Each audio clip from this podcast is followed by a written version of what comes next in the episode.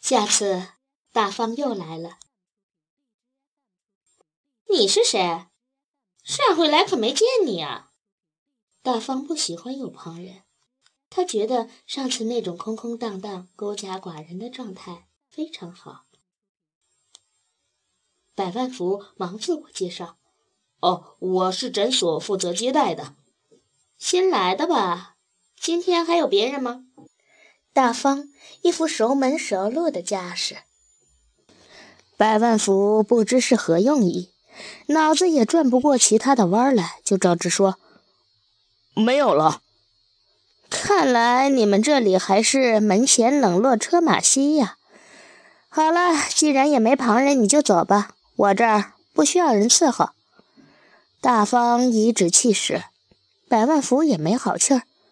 这房子的隔音板是我亲自选的，放心吧，说什么也听不见。我要是走了，电话预约接不上，你负责呀。大方这才不作声了，进了心理室，两人依上次的位置坐坐。大方说：“咱们开始吧。上次回家之后，你感觉怎么样？”赫顿问。“哎呀，别提了。”当时在这里说了一些话，感觉轻松了点儿。回家以后倒头就睡，那一觉像死过去一样。后来几宿都不行了，在水床上烙饼。水床你知道吧？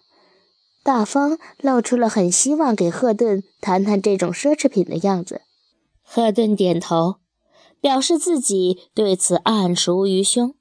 其实他根本不知道睡在水床上的滋味儿。只觉得不必在此耽误功夫。大方略感失落，只好继续。不说还好，这一说，几十年的陈芝麻烂谷子都搅和起来了，翻天覆地的。这就对了。什么对呀？原本长好了的疤，又让你给挑了，鲜血直流呢。流出来东西不假。可那并不是血，是脓。我们纯真的爱情不许你污蔑。我没有污蔑，只是说出一个事实，一个你不愿意直面的事实罢了。哎呀，人家都说心理医生是开心果，是让人放松快乐的。你这个人可倒好，哪壶不开提哪壶，这不是诚心讹我吗？说着，抬起屁股，好像要离身而去。今天从一开始就挑起剑拔弩张的气氛，是赫顿思谋了好久才做的决定。他希望加快步伐，让大方直面困境。如今看到大方如此反应强烈，他不知自己是否走得太快了，于是决定放慢步骤，还是跟大方后面。他不能超越大方的步骤。我是想帮你，可能太急躁了，对不起。对不起倒不必说，你不能诋毁我们的爱情。我的表述让你误会了，我检讨。大方这才平静下来。那我接着说，我上回说到哪儿了？说到你在小保姆的房前留下了一只鞋，赫顿提醒他，隐隐觉得这像一段评书，且听下回分讲的岔口。对，一只拖鞋，我把那只拖鞋端端正正地摆在门前。我不但要让老宋知道我知道了，我还要让他知道我没慌，我等着他呢。大方说到这儿，抬起眼帘。注意到赫顿，赫顿不争气地打了个寒颤。你害怕了？大方明察秋毫，是害怕。赫顿不想承认，可他不能不承认。韩震是个叛徒，可以出卖他。你怕什么？大方来了兴趣。我害怕你们将要面对的困境。赫顿说，还有半句话没有说出来。我害怕你的冷静和镇定。大方对回答还算满意，接着说下去。第二天早上我起来的时候，看到那只拖鞋回来了，摆在我床前，和我原先的那只配成了一双，还是端端正正的，也是整整齐齐的。我等着老松说点什么，嘿，可他一大早就上班去了，我居然睡得沉沉的，一点没醒过来。到了晚上，他给我打了个电话，说夜里加班不回来了。我说你放心家里呀。他说有你在，我有什么不放心的？我就说那还有另一个人呢，你就不怕我对他做点什么？老宋说我不怕，因为你不敢。哎，这句话可把我气坏了。天下还有王法了吗？正房还能怕偏房？通奸的理直气壮，受害人反倒低三下四，还反了你了。我找到小茶，我说。你昨天晚上干什么了？我以为这丫头会连声求饶呢，没想到小茶吐着瓜皮子儿说：“你都知道了还问我，多虚伪呀！”我说：“你以为你是谁？”没想到他说：“你以为你是谁？”我说：“我是这个家里明媒正娶的老婆。”小茶说：“明媒正娶有什么用？”老松早就不爱你了，他是看你可怜，才让我忍气吞声的伺候你。我早就烦了。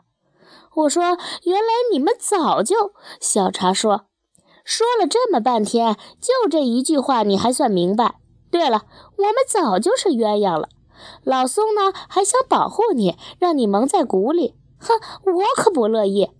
你耳朵可够背的，我都喊成那样了，你才听到。”让我多费了那么多吐沫，现在打开天窗说亮话，你打算怎么办吧？我从来都没见过这么无耻的女人，她还那么年轻，怎么就这么不要脸？我简直不知道说什么好了。我说好吧，你等着。没想到小茶仰着脸说：“我当然等着，我就等这一天。你有什么？又老又丑又没本事。”不就是乡下妞变成老太婆了吗？哎呦，我气得浑身就跟遭了电击似的抖个不停。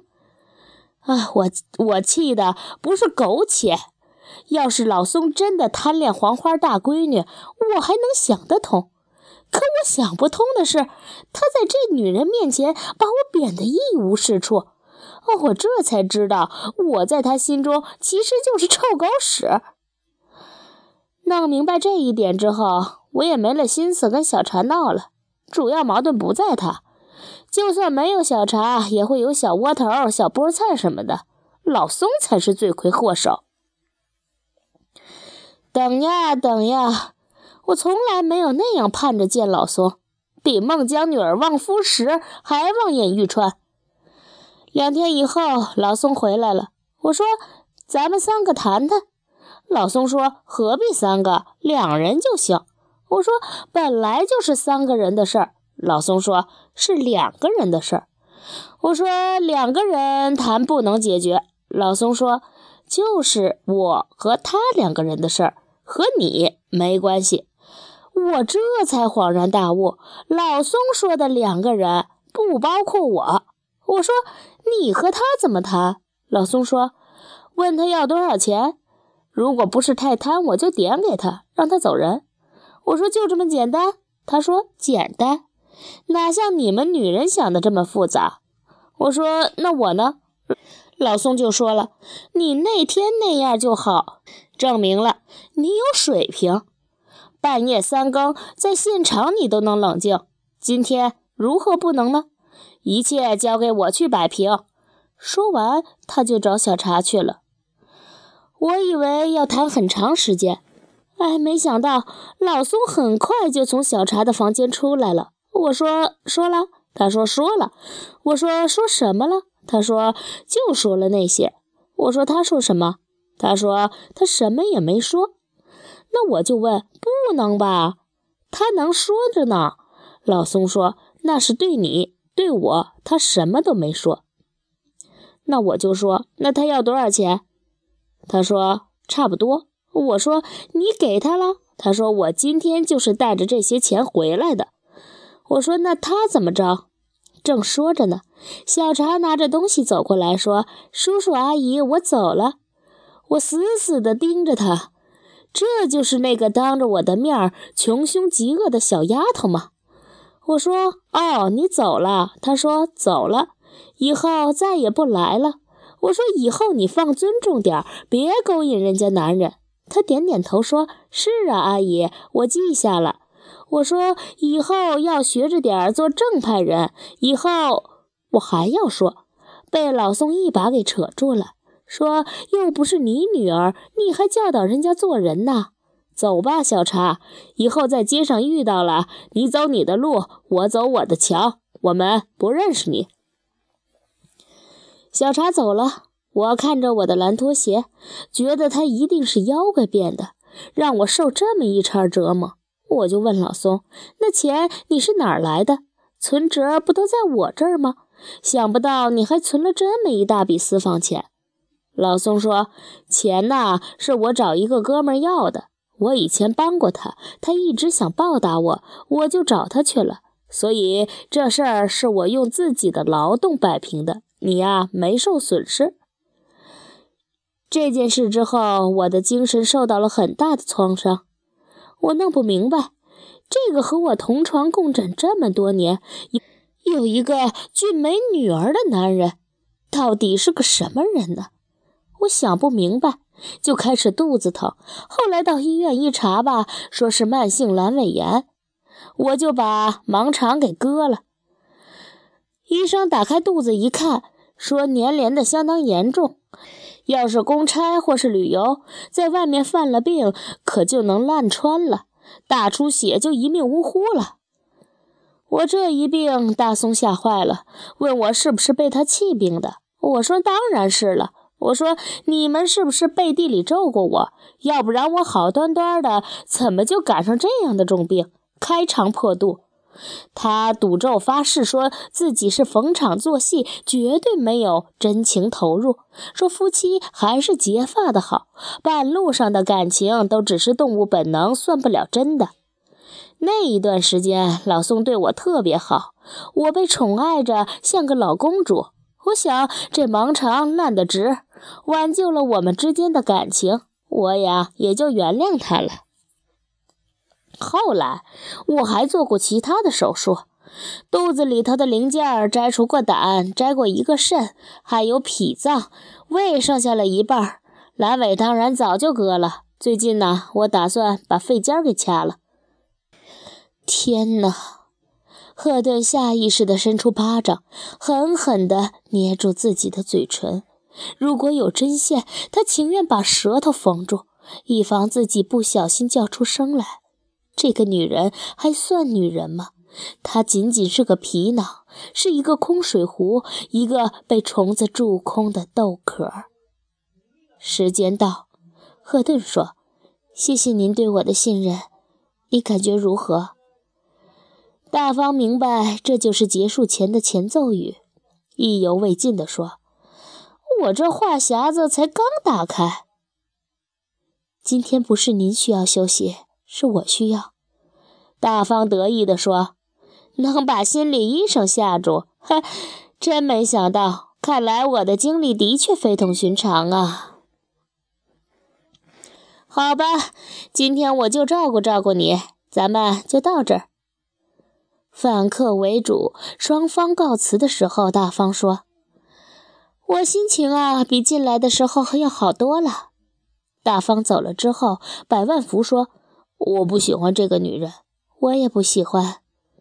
那那我看你蛮热情的，一点也看不出你不喜欢她，装的还挺像。我不是装的。哎，你看你，咱俩是谁啊？两口子。再说，我现在也成了真实的工作人员了，真人面前不说假话。你刚才还说不喜欢他呢，哎，怎么又成了真心了？不喜欢是真的。不是装的，也是真的，因为他是来访者，我是在工作，就不能把自己的好恶掺在里头。不容易，我可做不到。你在工厂的时候，对自己的螺丝钉，能说喜欢哪一个，不喜欢哪一个吗？那不能，都是活计。这也一样，对来访者要一视同仁。附在高尚灵魂的躯体是疼的，大方的治疗已经进行了很长时间。同济督导之后，赫顿盼望着大方来访，这种跃跃欲试的心态已丧失许久了。大方那周而复始的悲惨命运，深陷其中混沌度日的状况，让心理师无力而气馁。现在，赫顿看到一线曙光，他要让这线曙光发扬光大，拯救一个灵魂，飞出苦海。大方来了。你上次讲过的话，我想了很久。我承认你是有道理的。大方虽然面色灰暗，有气无力，但这番话说得很有章法，透出虚弱中的力量。谢谢您对我的信任。您又来了，这很好。我生怕您因为我上次直率而不再来了。我不来又能上哪儿去呢？我在别人面前维持的是一个假象，只有在你面前能讲真话，而且你对我讲的也是真话。大方不像以前那样滔滔不绝地讲述自己的苦难，句子也简明扼要多了。我把你的情况和更多的心理医生讨论了一番，大方急了，大家都知道我的事儿了。你放心，我完全没有公布您的名字，连你的长相、身材都没有说。也就是说，哪怕他们其中某一位在你走路的时候打个照面，也不会认出你来。哦，那就谢谢你了，还专门为我的心理问题开个会。人多力量大嘛。那你们意见是什么？希望你能坚强，希望你斗争，为自己争取尊严。大方半晌没吭声，绝望地说：“你认为我活得没尊严？”赫顿不好说是，也不好说不是，只能含糊地说：“那您自己怎么看？”大方又是半晌没有回答，沉默许久后说。我这样活着是没尊严。赫顿一阵狂喜，当事者认识到自己处在一个不良环境中，这就是改变的开始。当然，他不能喜形于色，就稳重地说：“你可以选择有尊严的、很安全的活着，这是你的权利。”权利，大方喃喃地重复着，好像对这个生词很陌生。是啊，每个人都有快乐和幸福的权利。如果我们不幸和痛苦，那也是我们自己的选择，我们有权改变。大方却无法报以同样的热情。他说：“我的幸福在老松手里，他让我快乐我就快乐，他不让我快乐我就没法快乐。”赫顿恨铁不成钢。那你还看什么心理医生呢？你就回去求求老松吧。如果他可怜你，肯施舍给你一点快乐，你就偷着乐；如果他狠下心再背叛你一次，你就把心肝脾胃肾全割光了，再也不要收获快乐了。这些话说得咬牙切齿。说完之后，赫顿又有些后悔。大方可吃得消？当然，心理医生在治疗过程中。可以使用他们认为必要的语言，但像这类气急败坏的话，赫顿还不曾用过。他想用同济督导时大家的建议，决定继续为大方大剂量的补钙。赫顿说：“你可以选择忍耐，我看基本上是死路一条。天天生活在没有安全保障的恐惧之中，你的身体又不断生病，你成了惊弓之鸟。”你当然可以选择改变，这会有很大的风险和痛苦。你将进入一个未知的领域，你会不知所措。但改变之后，会有一个新的天地出现。大方努力地听着，把赫顿的每一个字都铭刻在脑海中。他的眼睛无力地眨巴着，频率很快，好像受到了巨大惊吓的兔子。结束的时候，大方几乎瘫倒在沙发上，无法站起身来。赫顿说：“请原谅我的直率，主要是哀其不幸，怒其不争。那我下个星期还可以来吗？当然可以。如果你不愿意来，也不要勉强，你有这个权利的。你不会烦我吧？哪里？你是我们的客人，那我一定来。”送走大方以后，赫顿像沉浸在池塘里太久的鸭子，狠狠地抖抖羽毛，把水珠洒在天地之间。许久没有这样随心所欲了。大方这个案子是条冰冷的毛巾，裹在他的脖子上，让他不能畅快的呼吸。冰水沿着他的脊椎骨下滑。让他不时的有人间惨淡、世事无常之感。现在，这条又长又硬的毛巾终于拧干了，晒在太阳下，能不能彻底蒸发煤气，变得松软芳香？赫顿不敢打包票，寄予太大的希望，但起码骨鲠在喉，一吐为快。统计督导就是好，大家的功劳。下个星期大方没有来，下下个星期大方没有来，再下下个星期大方也没有来，等来的是老松。乔玉华的家人打电话说，乔玉华命已垂危，临去世之前想再见一面心理师。赫顿说：“我们从不出诊。”乔家的人很遗憾，恳求道。他原本说要回到老家就再不出来了，但最后一定要见您一面，又特地来到这个城市。我们本来不打算打扰您，所以一直没有和您联系。这两天老人家马上就不行了，如果他糊涂了，我们也就算了；但是他非常清醒，一个劲儿地追问我们是不是和您联系过了，问您什么时候到。就算您不是心理师，是个普通人，对一个垂死的老人的愿望，是不是也请满足他？这不算是您上门出诊，只是一次探望，我们愿意付相应的费用。话说到这份上，赫顿再无法推辞。在赶赴乔玉华居住的路上，赫顿想，给一个濒死的人做最后的道别。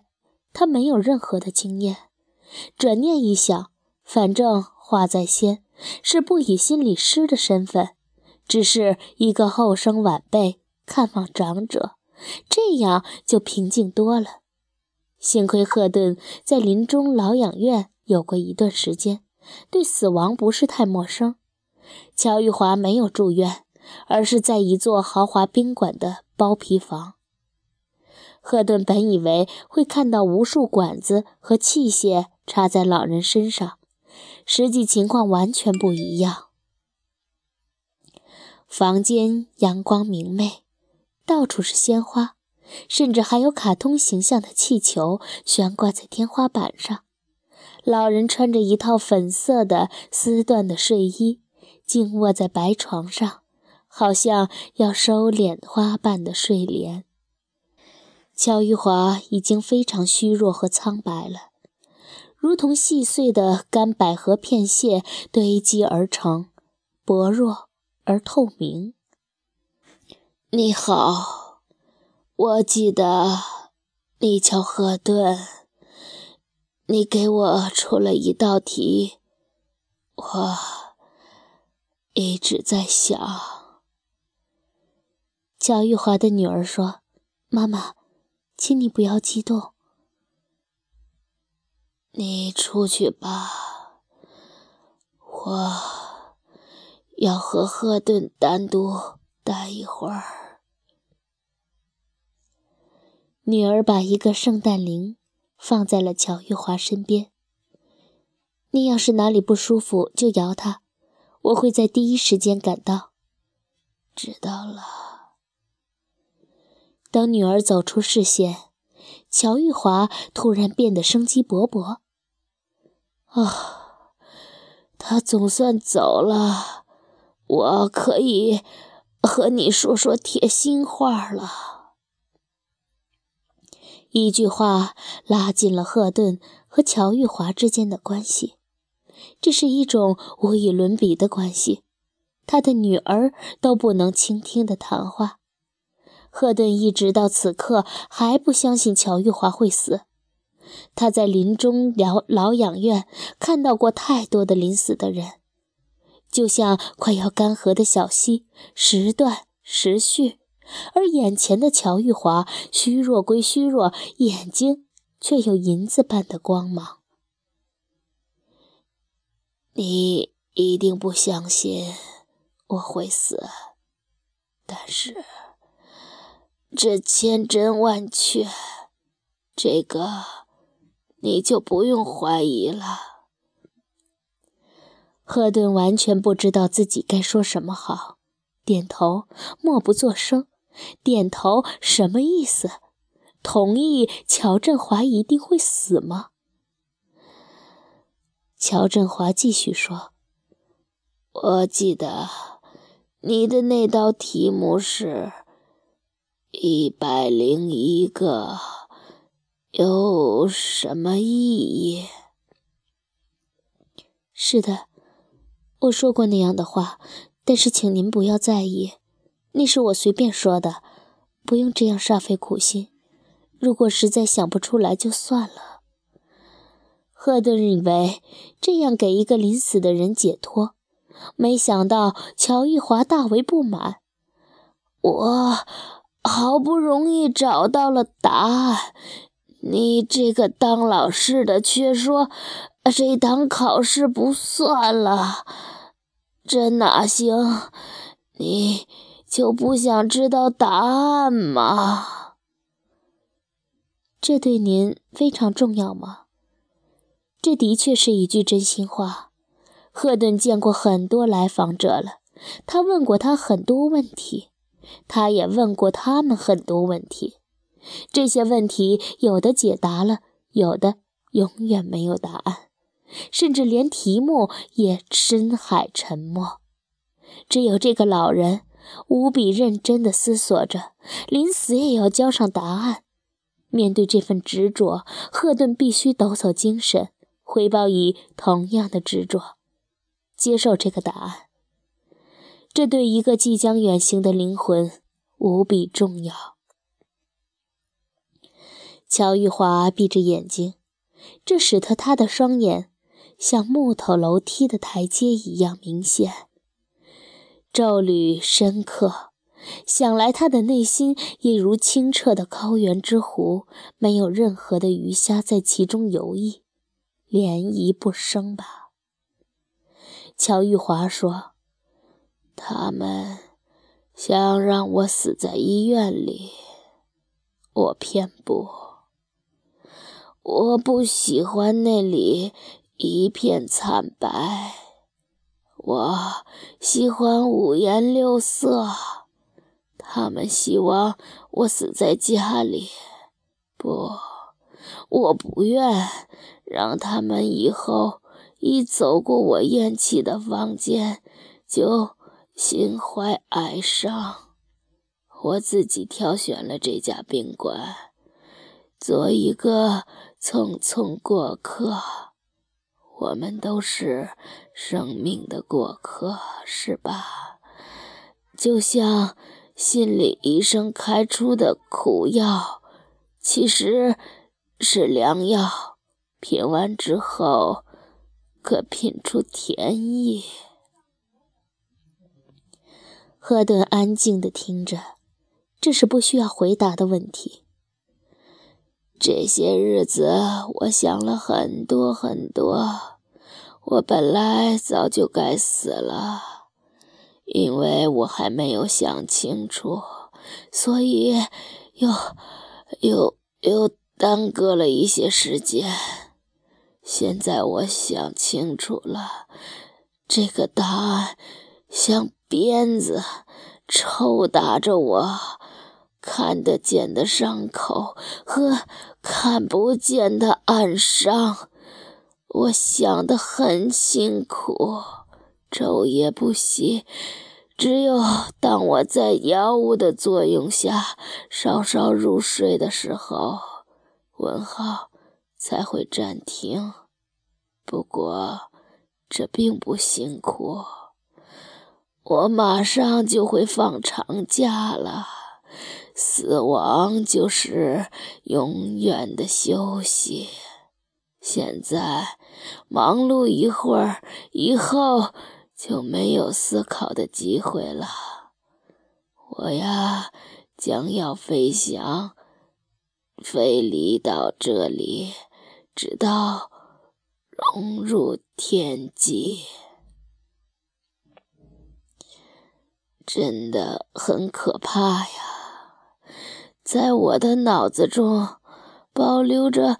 生命过程中所经历过的几百万件事情的回忆，鼻子记住了瞬间的气息，耳朵保留着声波的震动，眼睛储藏着颜色的区别、浓淡的层次、光彩的亮泽。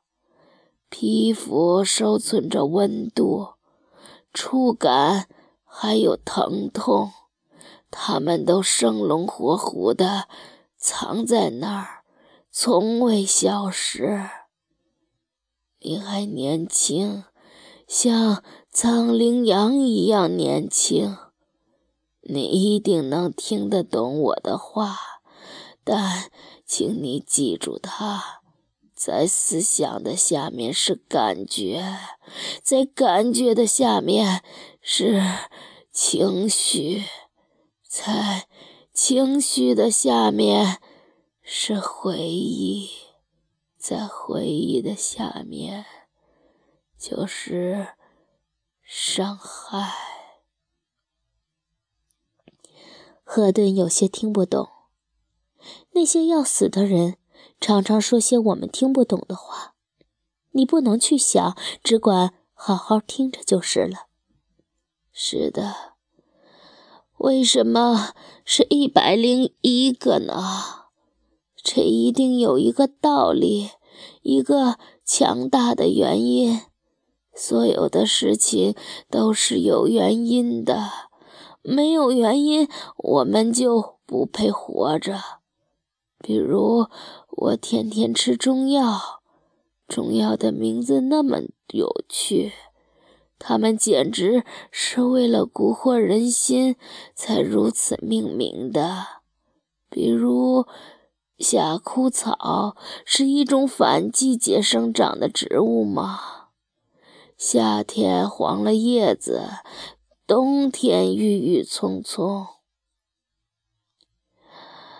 还有紫苏，你会看到汉唐女子头上的首饰金步摇，比如胖大海，真的胖吗？比如红豆紫杉，多温柔，充满相思的情调。你以为是一件裙摆？飘飘的美丽的衣服，其实它有剧毒，是抗癌的特效药。